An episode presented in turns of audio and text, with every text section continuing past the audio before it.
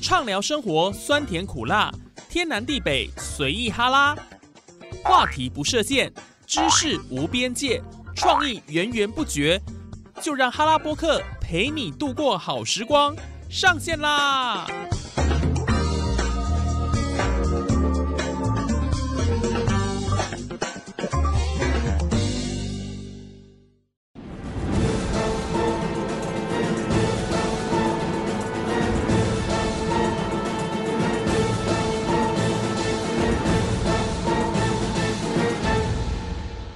！Hello，线上的听众朋友，大家好！您现在所收听的节目是哈拉播客哈拉 Podcast，我是主持人叶宇。首先要来谢谢有继续收听我们下一集的听众朋友，你们真的好勇敢，你们不是胆小鬼。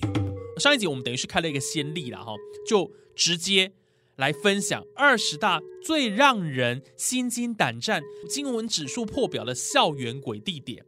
哇，其实有些人对这种东西哦，其实是会比较排斥的，或者是说呢，很害怕，以后都不敢再去这些地方了哈。那我们也希望大家不要有这么大的心理压力了哈。这个就是我们茶余饭后的一个话题而已，不要太当真。OK，那会会继续收听我们这一集的听众朋友，相信您对于鬼故事或鬼话你是很有兴趣的，所以就让我们继续听下去吧。第十名，铜像跟纪念碑。有点历史的校园里头，通常都会有纪念性的铜像或纪念碑嘛。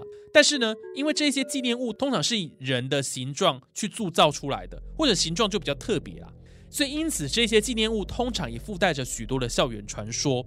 我们就比较讲哪一所学校了？有一所靠山沿河的学校里，就摆着一座一个历史人物骑乘马匹的铜像。那因为马匹的姿势呢，前脚单脚是抬起的。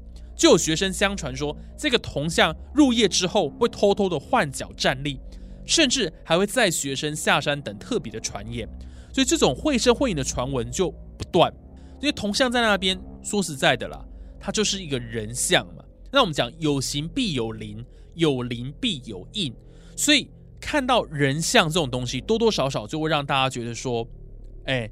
尤其注视着，你就觉得这个铜像会不会跟以前不太一样了？所以就会很多的一个想象空间。所以铜像的纪念碑，我觉得确实啊，如果校园当中有这样的东西，尤其是在放学之后、晚上的时候，这样的校园会特别让人觉得心惊惊嘞。好，再来第九名，停车场。其实停车场的概念有点像是我们前面提到的地下室，因为它都是一个密闭的地方嘛，通常阳光不太会照进去的地方，所以。也就是大家认为说比较容易聚阴呐。校园里面为了容纳众多的学生，停车场这种设施肯定不会缺少。甚至有一些学校必须要访兵进来嘛，外宾要进来，所以就必须要停车场。那不论是在地上或地下，灯光通常都比较昏暗，尤其到了深夜，出入的人员少，如果独自一人行走，就容易让人产生惧怕。对啊，你自己一个人走在都没有人的停车场，你不怕才有鬼。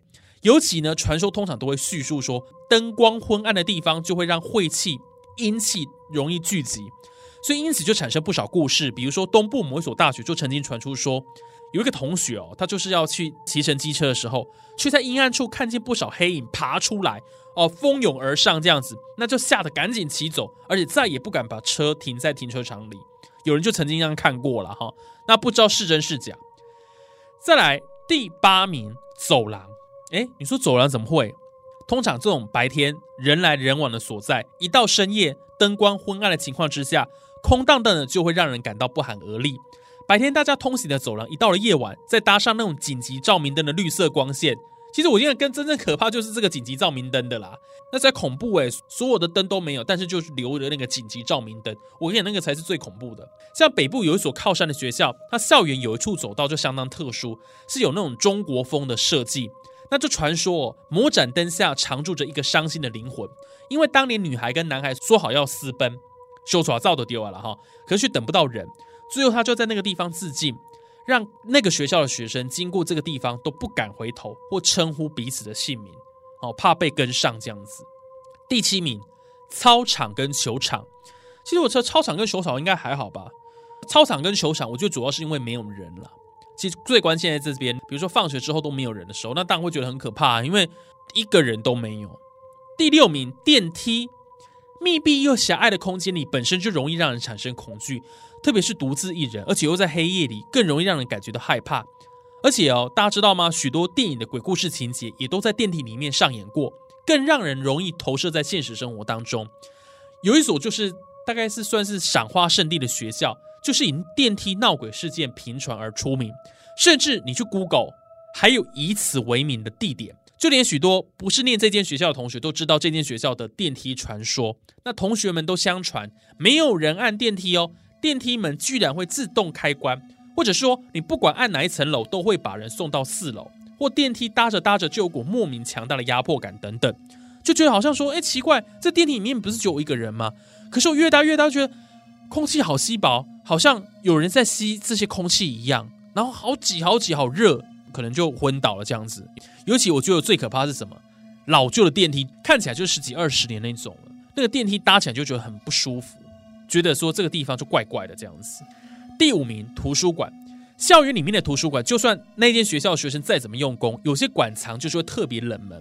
那这就造就了什么？图书馆当中注定会有一些人烟罕至的位置，再加上说为了保存书籍，馆内一年四季都会有空调，有那种凉意，你知道吗？又配上图书馆某一些位置昏暗的灯光，就更加容易让人感到害怕。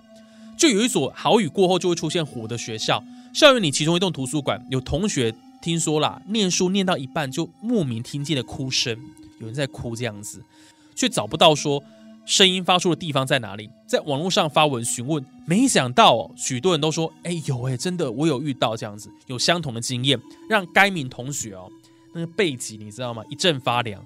像有些学校图书馆哦，他们都会省电，所以有一区可能就是根本就没有开灯啊，那个真的是很恐怖，就是会觉得不太敢靠近那里。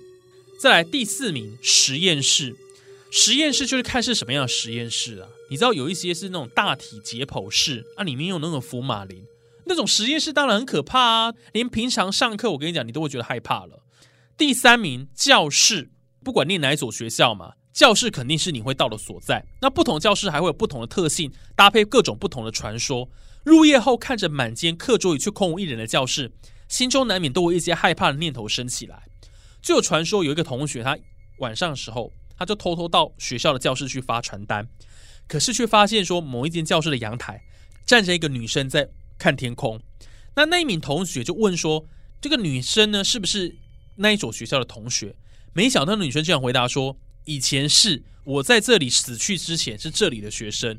哎呦，我的天哪，还得了？那真的是吓到屁滚尿流，赶快连滚带爬跑出去。